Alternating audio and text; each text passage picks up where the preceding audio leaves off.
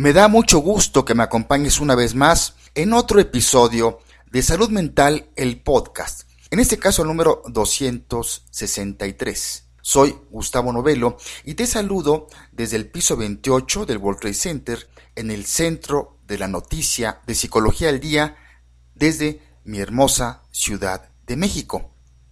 Por cierto, ¿sabías que nuestro famoso bosque de Chapultepec, situado al poniente de la capital, es el segundo parque urbano más grande de Latinoamérica y el quinto en el mundo? Bueno, ya entrando en el tema de este episodio, te pregunto, ¿eres una persona visible ante los ojos de los demás? ¿O gris? ¿O peor aún, invisible? Si es así, ¿te gusta esta apariencia? Si estás conforme con la imagen que proyectas, no tiene sentido que escuches este episodio. Pero si crees que todavía tienes mucho por contribuir a que este mundo sea mejor, te invito a que escuches el tema de hoy que titulamos Ponte de pie y demuestra al mundo lo que vales. Esto después de esta breve introducción musical con la banda Sly and the Family Stone y su canción Stand.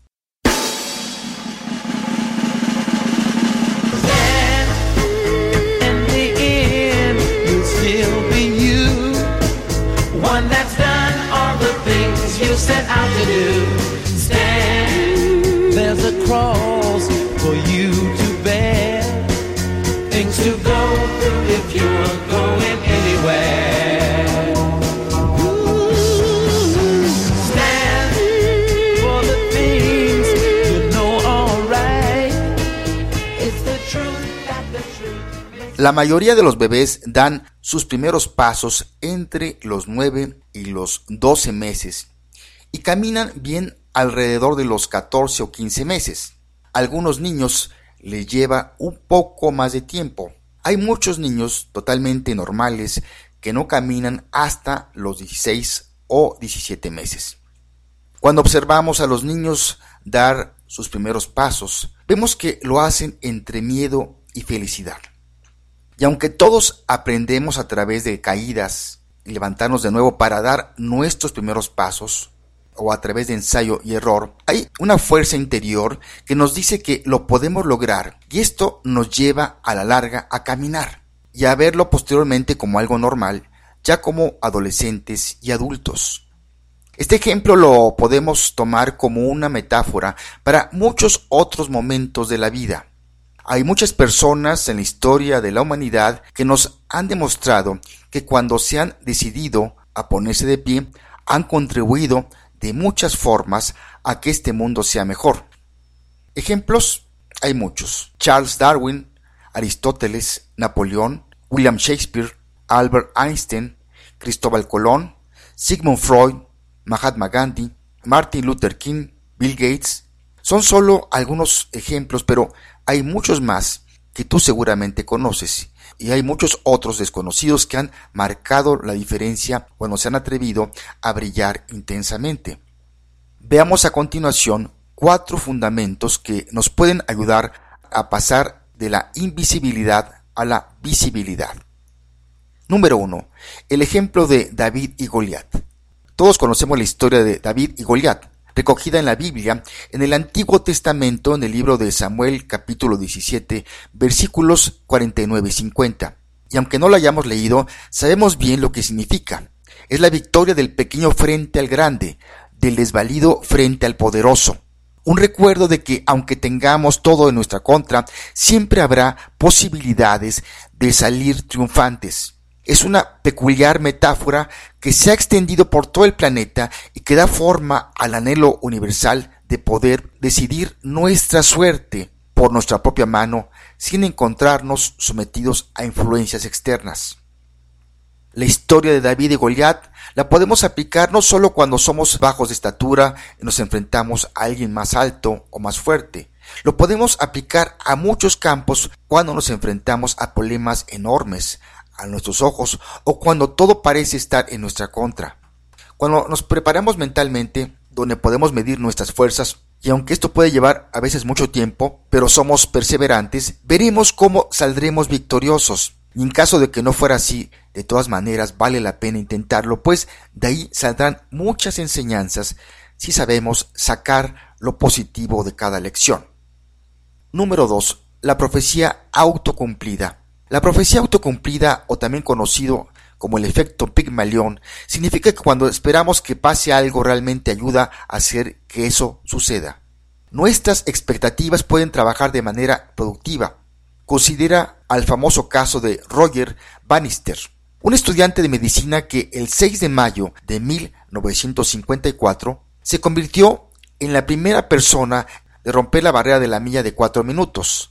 Antes de esta carrera épica de Bannister, ningún corredor había hecho esta proeza, a pesar de que muchos lo habían estado intentando durante años y por lo general se creía que correr la milla en menos de cuatro minutos era fisiológicamente imposible. Sin embargo, seis semanas después de la hazaña de Bannister, un segundo corredor rompió la barrera de los cuatro minutos, y dentro del año siguiente más de una docena de corredores habían roto la barrera.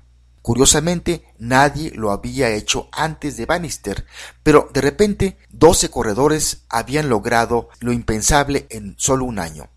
¿Por qué? Una explicación es que una vez que se levantó la barrera psicológica, otros empezaron a creer que era posible y que podían hacerlo también.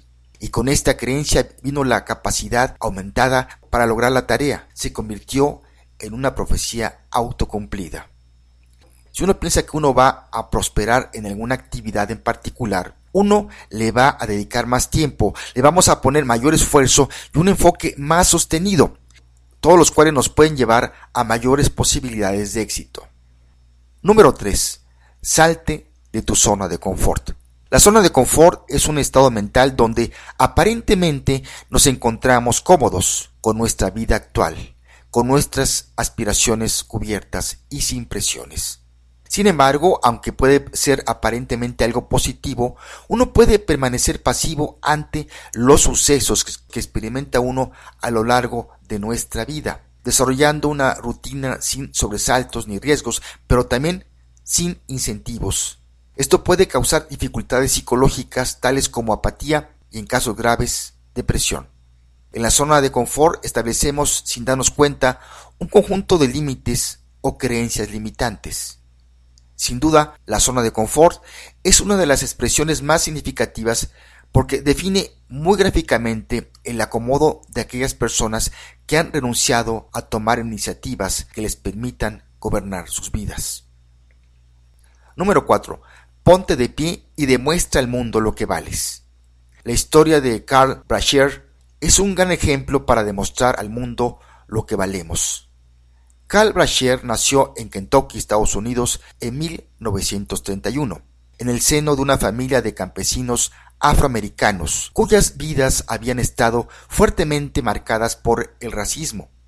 Mac, el padre de Carl, le enseña desde muy pequeño a valorar la perseverancia y a vencer los obstáculos que los demás le impongan a sus sueños.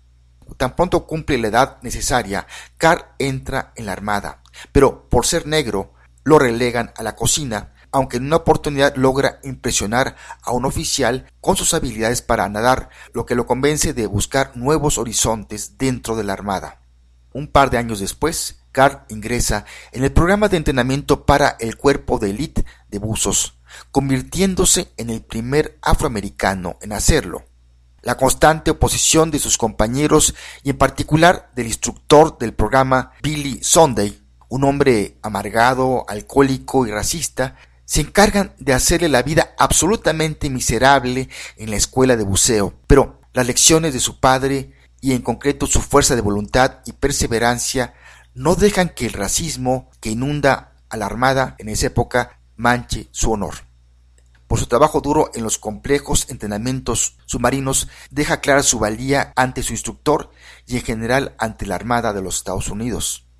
La gran oportunidad se presenta en la búsqueda de las bombas nucleares perdidas en el incidente de Palomares en España, en una carrera contra el reloj para encontrarlas antes de que los soviéticos lo encontraran, pero entonces Karl tiene un grave accidente. Mientras la cabeza nuclear es izada, una de las cadenas se rompe y Brasher salvando la vida de dos marinos, sufre un accidente que le destroza la pierna izquierda entre la rodilla y el pie. Esto lo deja incapacitado permanentemente y fuera de realizar lo que más le apasionaba. Posteriormente, con mucho esfuerzo a través de rehabilitación y la ayuda de su antiguo instructor y ahora amigo Billy Sunday, Carl vuelve a caminar con una prótesis en la pierna izquierda. Se enfrenta a nuevas pruebas para regresar a su trabajo de buzo, puesto que hay interés especial en que él no pueda volver a ser buzo, pero su valor es tan fuerte que consigue superar las pruebas ante el tribunal y vuelve a la Marina de Guerra estadounidense, de donde nunca quiso salir. Y después de algunos años de servicio activo, se convierte en el primer afroamericano en ser jefe mayor en la Marina con gran orgullo. A continuación, escuchemos parte de la película Hombres de Honor, donde el actor Cuba Goodwin Jr. interpreta a Carl Brasher y Robert De Niro al instructor Billy Sunday. En esta gran escena, Carl Brasher tiene que pasar la prueba de 12 pasos para ser reinstalado como buzo en la Marina.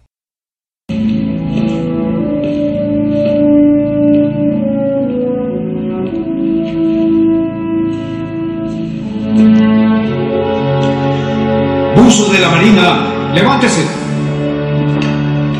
Déjenlo. Capitán, si recuerdo correctamente el manual de la Marina, se le puede ayudar al buzo a levantarse. Es mucho bronce para moverlo sentado, señor. Es cobre, jefe. No hemos usado bronce en 10 años. Y el nuevo manual indica que el buzo debe levantarse sin ayuda. ¿Eso dice el nuevo manual, señor?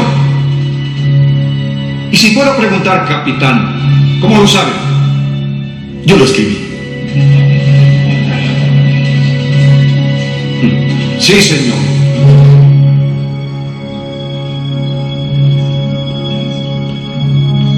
Buzo de la Marina, levántese.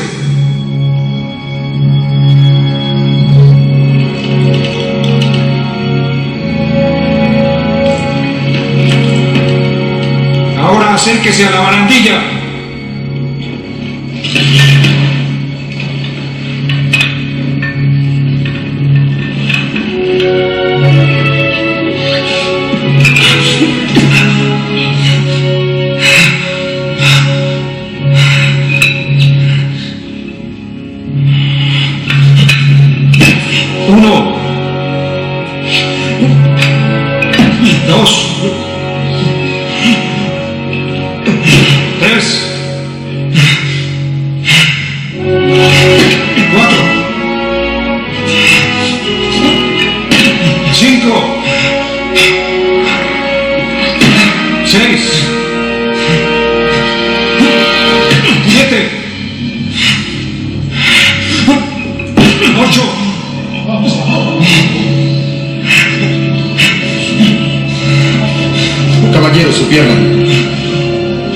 Por favor.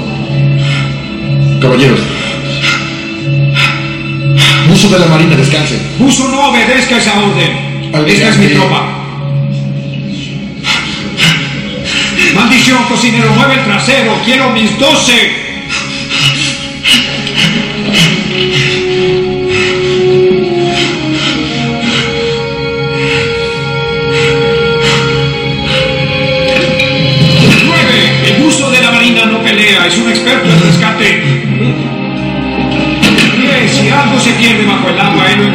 Si está hundido, lo saca a flote.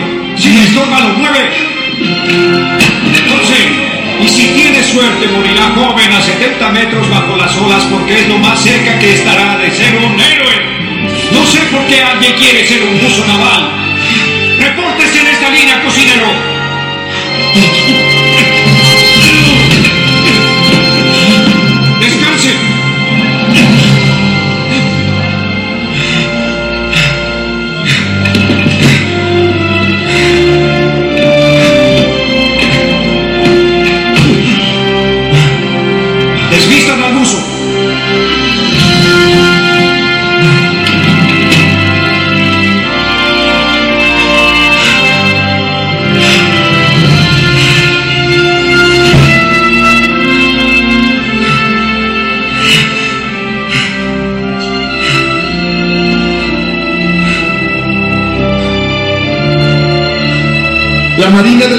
Estados Unidos se enorgullece en reinstalar a servicio activo completo al jefe mayor y buzo Carl Brashear.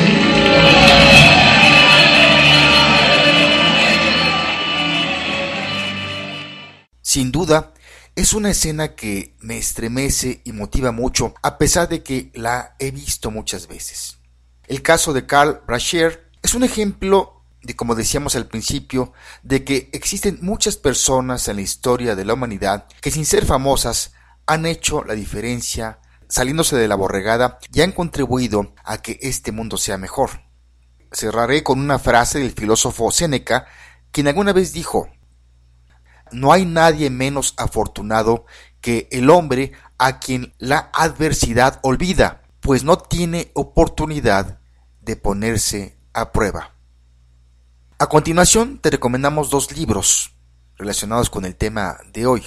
El primer libro es David y Goliat, desvalidos, inadaptados y el arte de luchar contra gigantes, del autor Malcolm Gladwell, editorial Taurus y este otro que es El vuelo del águila del autor Chidu Krishnamurti, ediciones Obelisco. Pues bien llegamos al final de este episodio número 263. Si tienes alguna sugerencia o comentario, búscanos en iBox o Poderato y ahí encontrarás el espacio para escribirnos. Vamos a ir concluyendo y te comento que pusimos en la entrada y la salida musical a Sly and the Family Stone y su canción Stand, o en otras palabras, Ponte de pie. Por si no lo sabías, Sly and the Family Stone fue una banda de San Francisco, California, en Estados Unidos, liderada por el compositor, cantante, productor y multiinstrumentista Sylvester Stewart, más conocido como Sly Stone. Sly and the Family Stone está considerada como una de las bandas fundamentales para entender el nacimiento y el desarrollo del funk al nivel de James Brown y Parliament. Su labor de apertura hacia otros géneros como el rock, la psicodelia, el soul, el rhythm and blues o el pop le convierten en uno de los más importantes grupos, no solo de funk, sino de toda la historia de la música popular.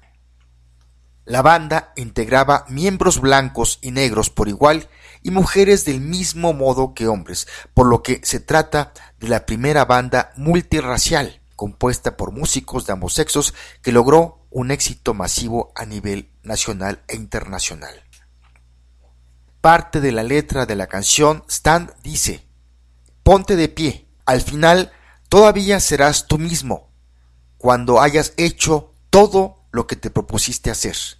Sin embargo, hay una cruz que tienes que cargar primero, luchar por aquello que sabes que tienes la razón y por todas las cosas que quieres, ya que tienes que completarlas y no hay marcha atrás. Has estado sentado demasiado tiempo, tú sabes lo que está bien y lo que está mal. Hay un ser pequeño parándose en lo alto dentro de ti, el gigante frente a ti está a punto de caer. Muchos tratan de derribarte y saben que lo que estás diciendo tiene sentido, y sabes una cosa, eres libre. Bueno, al menos en tu mente, si tú lo crees así. Me despido de ti y te mando un fuerte abrazo donde quiera que te encuentres en tiempo y lugar. Soy Gustavo Novelo, te espero por aquí, hasta la próxima.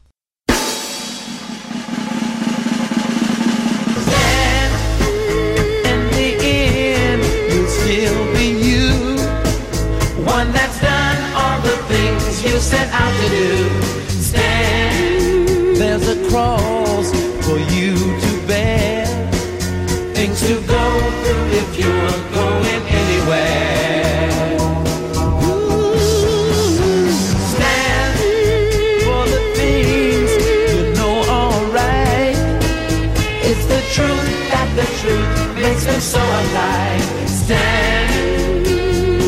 things you want are real.